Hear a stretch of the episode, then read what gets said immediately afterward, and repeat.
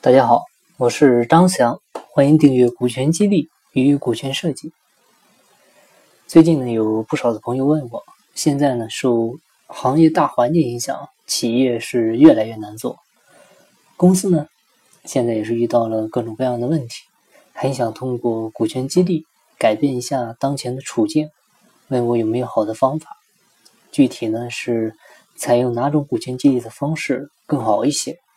等等很多这样的问题，其实很多时候呢，有些企业是并不适合做股权激励的，或者呢，说是在某一阶段不适合做，而且呢，如果企业里没有一个英明的领导者，也是不适合做股权激励的。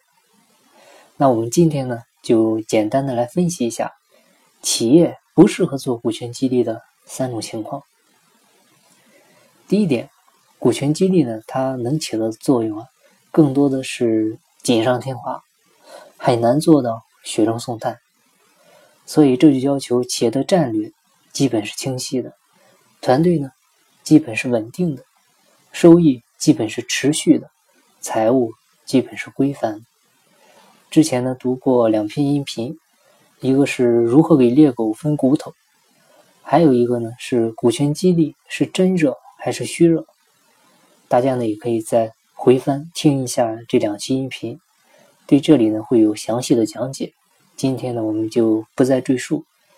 如果你你认为呢你在这些方面呢还有一定的距离，思维上调整不过来，把股权激励呢当成是企业的救命稻草，那这样的话呢是不建议您的企业进行股权激励的。第二点，股权激励呢是一个老板工程。特别是对我们中小民营企业，别人呢没法替代，即便是有人给你写，你也要全程参与研讨论证，绝对不能把全部的希望寄托在别人，尤其是外人身上，认为是让人家给做好一个完整的方案，回去实施就可以了。在这里呢，要说明一点，这个方案呢可能是非常好的方案。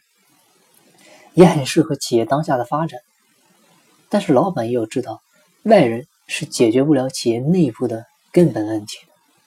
即便他再专业，也毕竟是一个外人。很多企业深层次的东西，他是顾虑不到的。如果你不能认同这种理论，坚持是花高价请一些所谓的顾问、专家、咨询师，给公司出一个方案。如果呢，您是这样考虑的呢，那也不建议你的企业呢进行股权激励。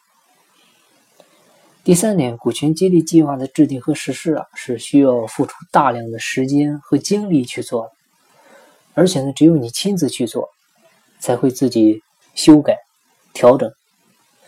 整个过程中呢，没有什么捷径和技巧，有多少付出，就有多少收获。所以，你作为老板，亲自。参与方案调研、研讨、撰写，认认真真，一丝不苟。